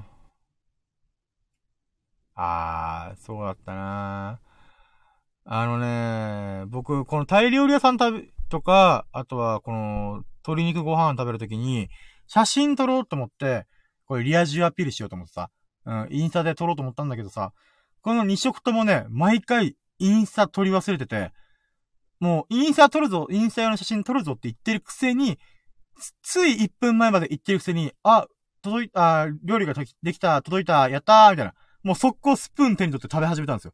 で、食べ始めて、半分ぐらい経った時に、はぁインスタ撮るの忘れてたーみたいなね。うん。だから僕に、僕はやっぱリア充じゃねえなと。非リア充だから、こういう時に、目の前に出されたご飯をすぐ食べちゃうみたいな。うーん。それをね、改めて思い知らされましたよ。だからこそね、ご飯食べる前に、えっ、ー、と、インスタとか写真を撮るっていうね、習慣をつけないといけないなっていう気づきを得たっていうラッキーが、28ラッキーかな。うん。でね、その後にね、うーん、何したっけな。うーん、待って、またメモ帳見ますわ。29ラッキーが、うーん、待ってよ。あー、でも分かりやすいやつは、こんなもんか、こんなもんだな。具体的なエピソード、エピソードとしては、まあこんなもんで、まあじゃあ、そっからこういろいろ言っていくと、うん、ちょっと時系列が前後するんですけど、19ラッキーは、やっぱり友人がこの田舎で暮らしてるぶり、暮らしてて楽しそうだったんですよね。いやー、シエンさん聞いてくださいよみたいな感じで、こういろいろ喋ってくれたんですよね。もうそれが僕すごいいいなーと思って。元気があったし、あの、声も、声ももううるせえんじゃ、うるせえと思うぐらい、でかかったんですよ。でも僕はテンション上がって、こう、なんか楽しそうに喋ってるんで、あのー、まあ、そのテンションの方が大事だなと思って、えっ、ー、と、まあ、普通に話聞いてたんですよね。うーん、楽しそうで何よりだなと思って。その姿をね、その友人のその姿を見れたことが僕はラッキーだなと思って。うーん、なんかね、ほんといろいろあったなと思って。うん、だからこそ、友人が元気にしてるのが、すごい嬉しいんですよね。うん、それが19ラッキーかな。で、13ラッキーが、そのね、えっ、ー、と、友人の話の中で、いっぱいブログに使えそうな、あの、ネタがね、ボンボンボンボン出てきたし、湧いてきたんですよ、自分自身も。あれ、この話僕も考えたことあるから、あれ、これ使えるなと思って。で、かつね、こ今日今話したラッキーエピソード、今30個目ですけど、その30個も、だいたいね、5、6本の記事が書けるなと思って、よかったーと思って、うん、もうバッチリメモ帳に書きまくりましたよ。うん。そういう意味でもね、この、なんか、友人と出会って、久々に、えっ、ー、と、遊んで、もういろんなね、自分の知らない世界っていうのを、こう、教えてくれて、くれたなと思って、本当にありがとうと思って、感謝いたしまするみたいな。うーん。だからね、ほんと盛りだくさんなのよ。うーん。だからそのせいですごい疲れた。今日ね、もう5時、5、6時間ぐらい運転してたずっと。いやー、疲れた。うーん。いやー、頑張ってるよ、私、本当に。うん。うーん。あー、三、三品茶が美味しいよ。でね、えー、っと、えー、そうだね。まあ、記事の内容に関しては、ちょっとね、うーん、記事の内容っていうか、このアイディアの部分に関しては、ちょっとね、えー、説明しづらいところもいくつかあるんで、まあ、ちょっとあれですね、難しいなあ。まあ、一個記事書こうとして思ったのが、あのね、僕の車ってアイドリングストップがついてるんですよ。で、このアイドリングストップっていうのが非常に厄介で、あの、今日、友人の場所、えっ、ー、と、待ち合わせ場所まで、車で50分くらいかかったんですよ。で、50分の時も、一回ね、この都市部を通ってくんで、あの、渋滞とか信号待ちが多かったんですよね。そして、このメーター見たらびっくりしたのが、アイドリングストップしてる時間を、トータルで、こう、記録してくれてるんですよ、この車がね。だから、えっ、ー、と、今、えっ、ー、と、30秒アイドリングストップしてました、みたいなね。そういう数字が出るんですけど、まあ、僕、この、50分かけて、その友人を迎えに行きましたと。で、驚くのが、その50分のうち、15分がアイドリングストップの時間だってことに気づいた、気づいたんですよね。今まで僕ずっと車乗ってたけど、そのアイドリングストップの数字を気にしてなかったんで、あれ？今日今更なって気づいたけど、50分走、えっ、ー、と、かかって、えっ、ー、と、待ち合わせ場所に着いたけど、そのうちの15分が渋滞と信号待ちなんだっていうのに衝撃受けたんですよね。ええー、めっちゃ待ってんじゃん、俺、と思って。だからね、だから実質、本当は信号とか渋滞がなければ、35分から40分で着くところを、10分かかってんですよ。渋滞とかのせいで。うーん、まあ信号待ちはしょうがないなと思うんですけど。改めてね、あ、これに気づけてよかったなと思って。うーん。まあこれがね、私にとっての、えっ、ー、と、131ラッキーです。うん。あと132ラッキーで言うならば、その友人がね、田舎に住んでるんで、なんかこのコミュニティの話はいろいろ聞かせてくれるんですよ。例えば村八部とかあだこで言われるけど、なんか田舎ってこう悪い面もあるよ、みたいな、こう、なんかよそ者を排除するみたいな。あるんだけど、友人がいるコミュニティはすごいいいコミュニティで、新しく入ってきてくれた人をすごい、なんていうんですかね。あの、誘、誘って、仲間、仲間に入れり、入りやすいようにいろいろ気遣うらしいんですよね。これすごいいい試みだなって僕思って、うん。で、そういうものを見たときに僕は、あ、コミュニティの、こう、生まれ方とか、作られ方っていうのが、なんかね、まだまだと見せつけられた感じがあって、あ、すごいいいなぁと思って。うん、そういう、なんて様子を見れたことがラッキーだなぁと思って。あ、聞けたことね。その様子を見聞きできたことが非常にラッキーだなぁと思いました。だからこれが13 to ラッキーかな。うん。あ、でもまあまあ、まあ、そうだね。いっぱいあったけど、うーん。まあこんなもんかな、具体的なエピソードでっていうと、この話して伝わるレベルの、えー、っと、ラッキーに関しては。本当あとはね、ブログのネタになるやつ、ネタになるやつとか、考え方とかね。っていうのは、またちょっとね、説明しづらいとか、言語化がしっかりできてないんで、まあ、これはね、おいおいブログで書いていって、えー、いつかね、補足を組み込もうかなと思ってるやつ。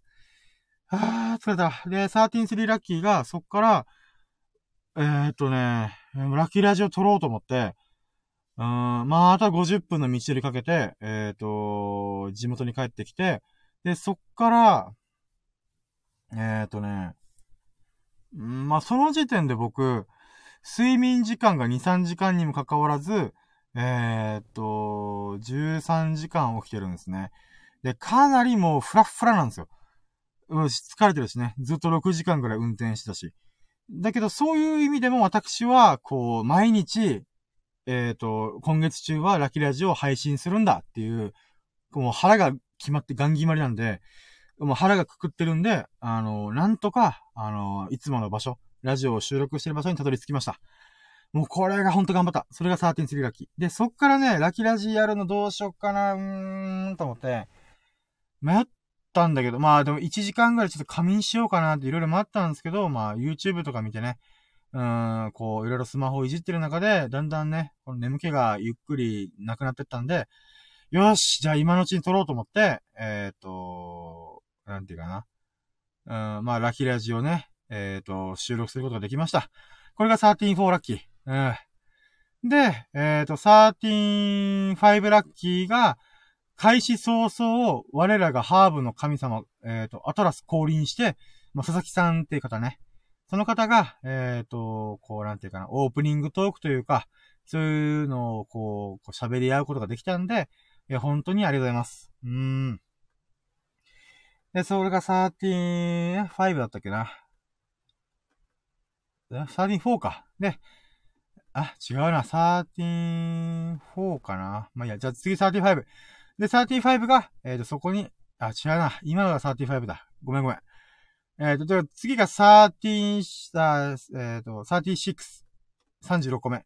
36個目が、えっ、と、仕事が忙しい中、秀樹さんが、あのー、ラジオに、えっ、ー、と、参加してくれて、聞いてくれて、しかも仕事をしてる中で、あの、コメントを入れてくれたってことが、あたしは、すごい嬉しいです。しかも、ラッキー指数がね、150%ってことで、まあ、それもある意味、もう13-6ラッキーですよね。あのラッキーだったんだなーっていうことね。その、なんか、自分がハッピーだよ、ラッキーだよ、幸せだよっていうのを、こう、僕にね、共有してくれたっていうのがすごい嬉しいなと。で、まあ、13-7ラッキーで言うならば、あの、えっ、ー、と、23、えっ、ー、と、仁義の仁に、井戸の井と書いて2-3って方がコメントいただいて、初めての方ですかね。ちょっとね、コメントがちょっとパトロール中で、えっ、ー、と、素敵なライブを発見、良い夜をお過ごしくださいって言ってるんで、なんか AI のアカウントなのかな？とか、ちょっとどういうことかちょっとわかんないんですけど、でも、あのー、まあ、コメントくれたし、僕のこのラッキーライチをちょっと聞いてくれたってことが嬉しいので、あの、本当にありがとうございます。それが13-7ラッキーか。うーん。ああ、じゃあそうそう、13-8ラッキーで言うならば、さっき佐々木さんとお話できできたっていうこともあったんですけど、そこでさらに、あのー、佐々木さんって Kindle で、えっ、ー、と、本を出版してるんですね。で、以前お話を聞いて、あのー、Amazon で注、Kindle 本注文してダウンロードして読んでたんですよ。で、その、それを読んだ感想を佐々木さんがいらっしゃった時に必ずお伝えしたいなと思ったんですよ。で、それをオープニングトークで佐々木さんにお伝えして、あの、読みましたよと。うん、こういう、これこれ私はこう思いました。佐々木さんの文章読みやすかったです、みたいな。まあそういう感想をね、お伝えすることができたっていうことが、非常にラッキーだったなと。うん。ただ会話できただけじゃない。僕がちゃんと佐々木さんの作品というか、それを、えっ、ー、と、インストールして読み込んで、まあ、自分なりにね、こんな、こういうところが面白かったですよ、みたいな、すごいと思いましたっていうことをお伝えできた。うん。で、これをね、ちゃんと僕は自分の声でお伝えしたかったんで、今回のそのアーカ、アーカイブじゃない、えっ、ー、と、ライブ配信で佐々木さんが来てくれた。しかも最初に来てくれたんで、オープニングとでそれを喋れた。うん。これが非常に私はラッキーだなと。これが13-8か。うん、13-8ラッキーかなと思います。で、あと4、あと2個あれば40個のラッキーになるんで、もうなんとかこっから左出す。なんとか左出すよ。うん。39ラッキーがね、ちょっと待って、水、水飲まして、お茶飲まして。いやー、やばい。何がやばいって今、今日一日で、あの、三本目のお茶飲んでます。いやー。ちょっと待ってあ。あー、疲れた。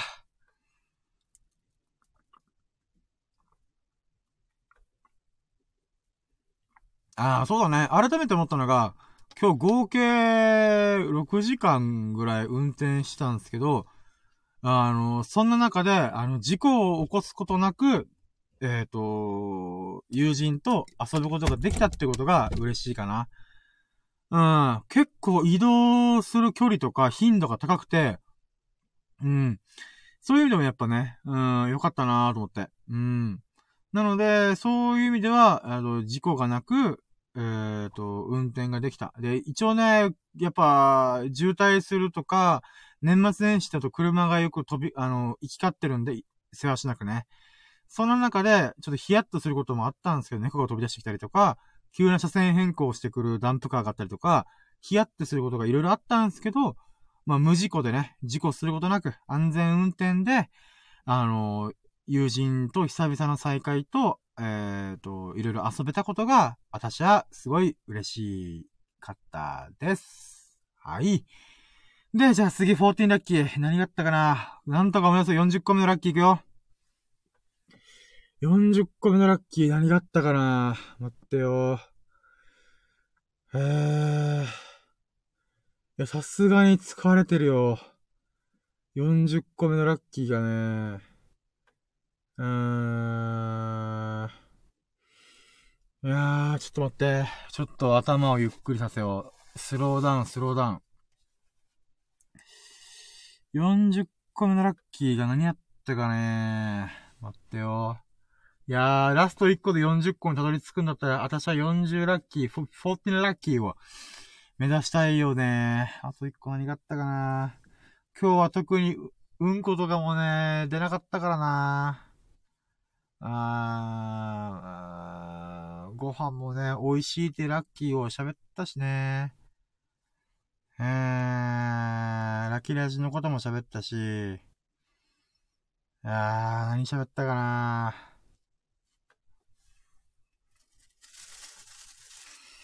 うーん、待ってよー。14ラッキー何か喋りたいものがある。あー、あったーわー、忘れてたー。えっ、ー、とね、まず、えっ、ー、と、この友人と遊んでる時に別の友人からドライブの誘いがあったんですよ。だけど、まあ、友人と遊ぶ、この、今回の友人と遊ぶことが決まったんで、あの、ごめんな、今日ちょっと出かけてるから、ちょっとドライブ行けないわ、みたいな。うん。とはなったけども、あの、14ラッキーでならば、えー、その友人からお誘いの LINE が来たことが、私はすごい嬉しかったです。うん。ありがとう。はあ、だから多分 S 君とかにも声かけ言ってんじゃねえかな。まあまあわかんねえけど。うん。だからまあ、うん。えーと、僕は今回行けなかったけど、本当ね、こん、あのー、LINE で誘ってくれた友人ね、めっちゃいいやつで、ありがとうと思って。うん。で、えっと、41ラッキーがその流れで、そう、秀樹さんがね、あのね、あのー、こう、31日に集まるっていう約束を取り付けてくれたんですよ。これどういうことかっていうと、31日に、あの、ドライブしながら、あの、ラキラジ撮ろうぜっていう企画は、まさかの僕じゃなくて、秀樹さんが、あの、声掛けしてくれたんですよ。で、僕、これすごい嬉しくて、あの、やっぱり、うーん、なんて言うんだろう。うーん、僕からラキラジオやろうっていうのは一応言えるんですけど、やっぱりちょっとね、あの、主催者というか、そういう立ち、立ち位置なんで、なんかこう、なんか自分から言うのがね、ちょっと気む、気まずいというか、難しいんですよね。なんか、なんて言うんですかね。ほ、なんか、なんか絶妙な感じなんですよね。普通に友人と行くろうぜって、えっ、ー、と、言えばいいんですけど、でもなんか、ぜひとも僕は、この S 君とか H 君にラキラジに参加してほしいんですよね。もう二人ともすごいいいやつなんで、あのー、いいやつだからこそ、あのー、その二人が最近のラッキーを振り返った時に、どんなラッキーがあったよと。で、ラッキーの話ってね、実はあんまり喋らないんですよ。とんでもないラッキー以外は、なんか、普通にみんななんか、あの、友人との話であんまり出てこないというか、っていうのがあるんで、改めて、そういう、今度ラキラジオ撮るよって言うと、やっぱり、あの、振り返ってくれるんで、その、会話の中で出てこなかった、え、そんなことだったの？みたいな。うん、そういうものが出てくることが嬉しいんですよ、僕。だからこそ、ラキラジ撮ろうぜとは、言いたいんですけど、なんか、言ったら、二人にプレッシャーかけてしまうかなと思ったりとかね。うん。なんかこう、無理強いしてるみたいなね。うん。ラキラジやろうよみたいな。なんか、何ですかね。僕から言うと、ちょっとなんか、相手に断ら、こ相手がちょっと乗り気じゃない時に断るのが大変じゃないですか。向こうも向こうで。まあ友人だからそんなの気にしないっちゃ気にしないですけど、やっぱりなんか僕も僕で断りにくいことをなんか言ってるかもなーっていうヒヤヒヤ感もあったりするんで、こう、割とこう言いづらいんですよね。だけど、そこを別の友人である秀樹さんが言ってくれることによって、こう、仲介してくれるというか、うーん、仲介って言ったら変だけどさ、なんか、うーん、それがすごい嬉しかった。うーん。なんか、なんだろうな。うん、秀樹さんがそれほどにラッキーラジオ楽しみにしてくれるし、あの、みんなでこうワイワイして楽しむってことが、あのー、なんていうかな、できる機会、えっ、ー、と、タイミングをこう作ってくれたっていうのが僕は非常に嬉しいなと思って、あざーすと思って。多分、あのー、31日にみんなでゆくろうぜ、ってかドライブしようぜ、みたいな。そうだったら全然みんなも、おいいよ、あ予定空いてるからいいよ、みたいな。ってことはできるだろうと。だけどもやっぱり、ラキラジを撮るっていうのはね、なんか僕から言い言いづらいよなって思ったりするんで、そういう意味で、なんか秀樹さんがそうお誘いしてくれたのがね、非常にありがたいし嬉しいなと思いました。これが14-1ラッキー、41個目のラッキーです。はぁ、いやー、喋ったー、マジで。一人で1時間半ぐらい喋ってる。マジやばい。しかもかなり、濃密なもの41個分のラッキーを、ギュギュッとこう伝えてたんで、もうね、脳がすっからかんですよ、本当に。いや、でも楽しかったし、最後にラッキーリアチ取れて充実感が半端ないですよ、はい。うん。てことで、じゃあ、ここら辺で締めて、最終ラッキー指数っていうのを言ってみようかな。最終ラッキー指数で言うならば、うーん、どれくらいかなうーん、さっき多分ね、175とか180ぐらいって言ったんだよね。でもやっぱ41個って、僕がこの22回ラッキーラジオやった中で、もう最多ラッキーカウントなんで、うーん、で、かつ、ちょっと神かかったこととか、起きたんで、うーん、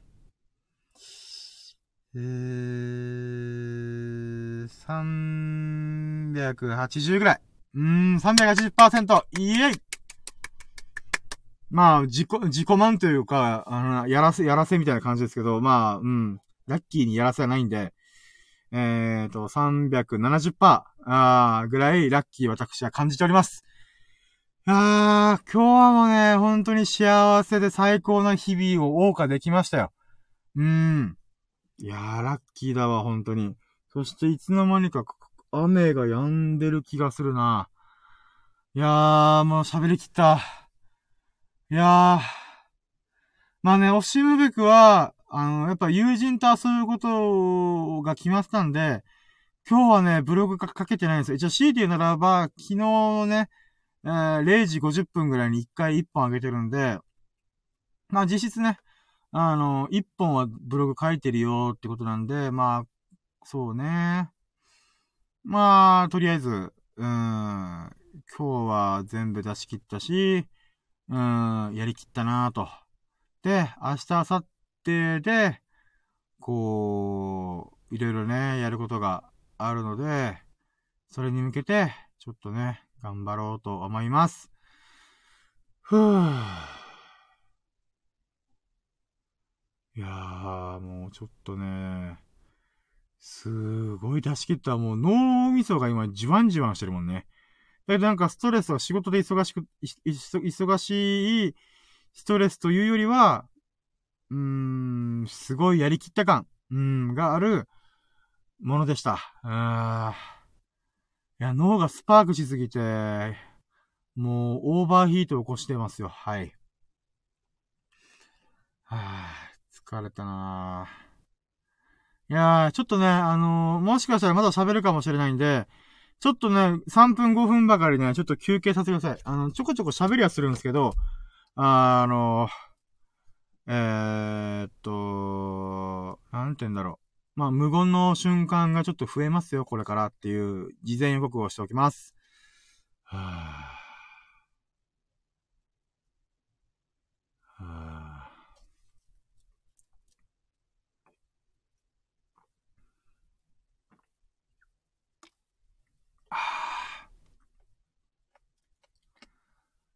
ぁ、はぁ、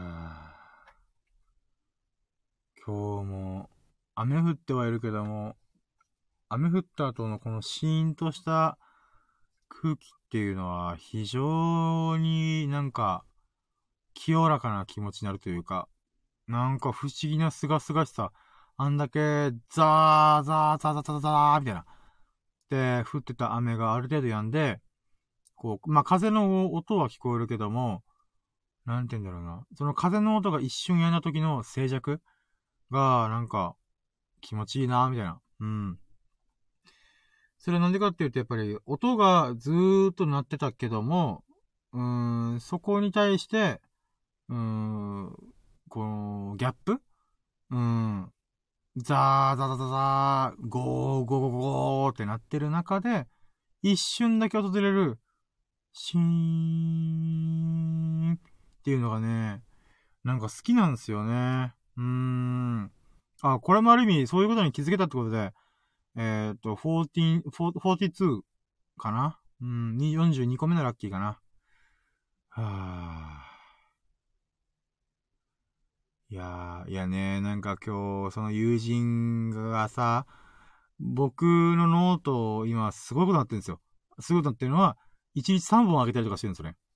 もう頭土地狂ってるなとは思ったりするんですけど、だからなんか、で、それなのに、なんか、いいねがあんまもらえないとか、その様子を見て、あの、深夜さんちょっと発狂してんのかなって心配になってましたよ、みたいな。なんか、やばくないですかみたいなね。まあ、冗談交じりでね。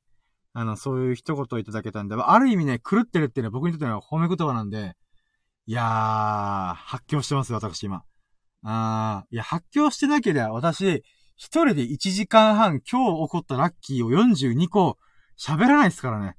あー、いい感じで狂ってますよ、最近。うーん。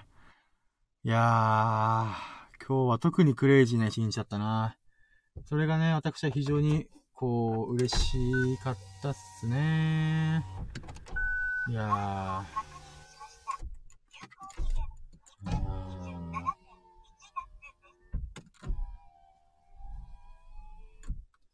ー。いやー、ちょっとお待ちくださいね。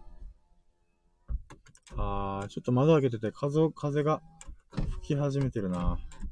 吹き、風吹き始めてるとか吹いてるな。風に吹かれて。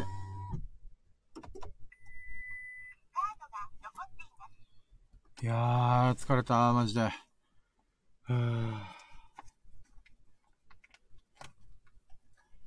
ちょっと CM タイムじゃないですけど、あのー、ちょっと休憩します。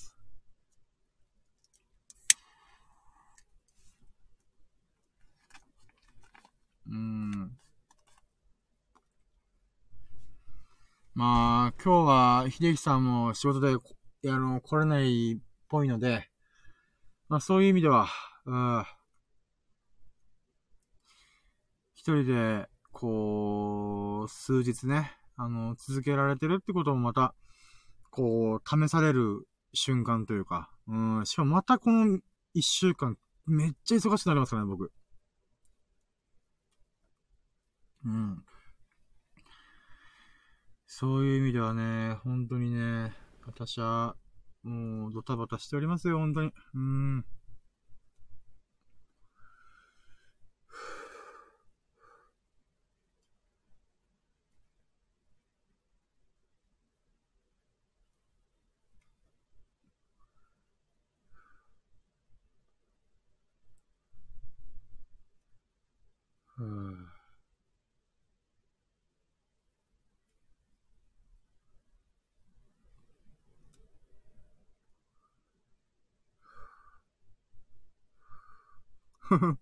放送事故かな？みたいな。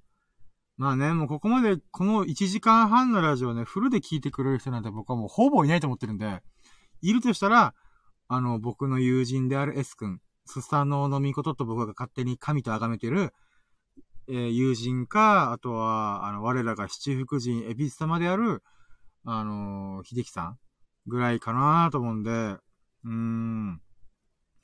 まあもう無言の時間が多いっていうこの放送事故。うん。存分に楽しんでください。うん。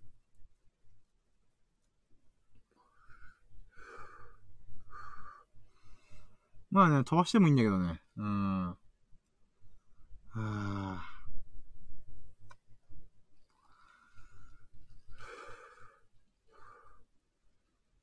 いや今日はマジで疲れた。この後にやらなきゃいけないこともあるんだけども、明日にしよっかな。うん。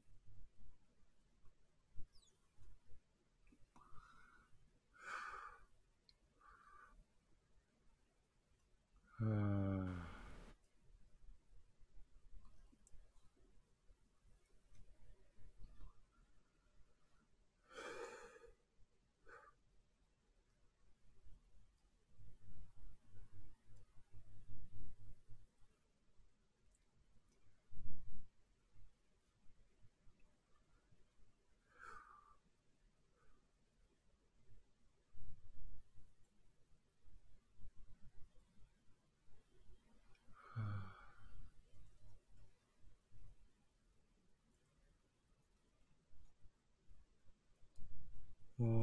いい風が吹いてる。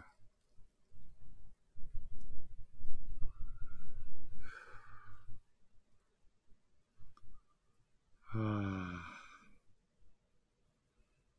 ぁ。出し切ったな今日は本当にもうね、もう、120%ぐらい出し切ったな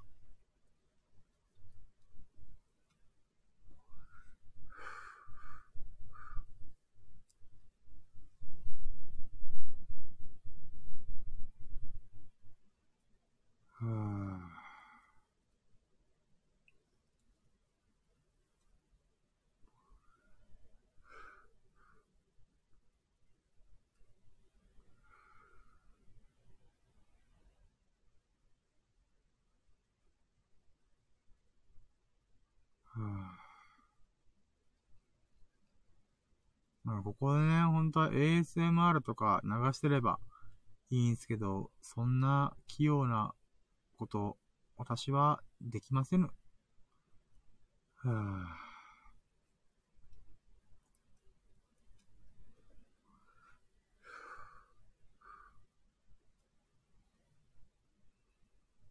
はぁ、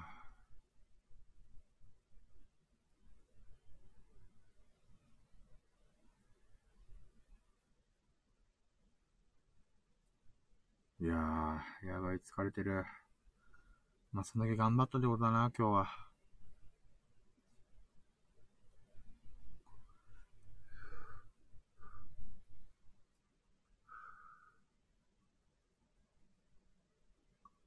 はあ。いやー、これ S 君仕事しながら聞いてんだろうな、多分。もう多分今、あれ？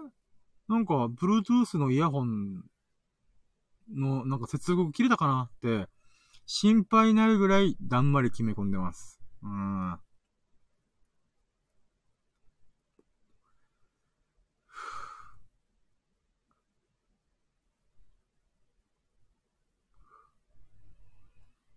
はいや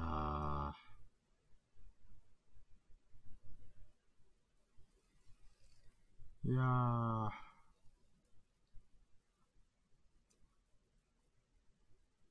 あー、そうだった。143ラッキーやったわ。あの、その友人がくれた最初ラッキー、最初ら辺に、最初ら辺に行ったラッキーで、お土産をいただいたんですけど、その一つが、落花生だったんですよ。つまり、ピーナッツもらったんですよね。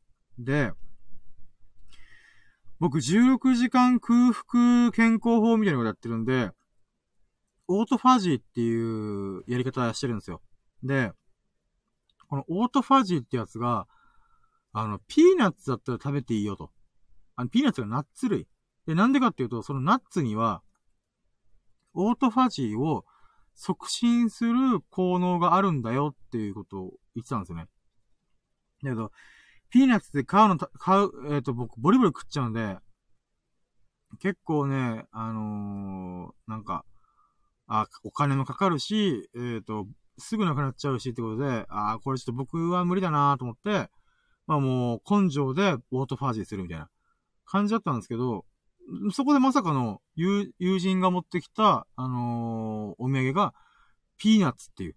マジかと思って。もうこれは僕、この、残り1週間で、あと1.5キロとか2キロ痩せる、痩せる、痩せるために、こう、すごいいい流れが来てるんだな、みたいなね。うん、14-3ラッキーあったわ。あー、すげえな、今日ラッキー43個。今日ラッキーが43個あるよ。あー、すごい。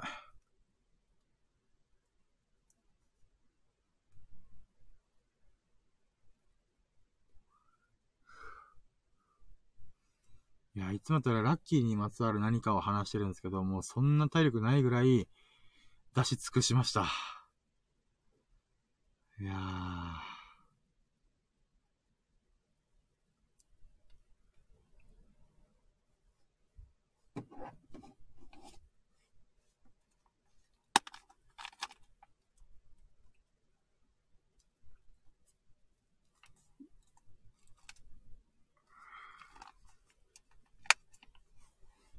ああ、よっしゃー。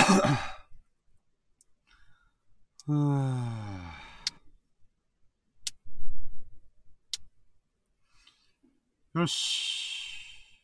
終わるか。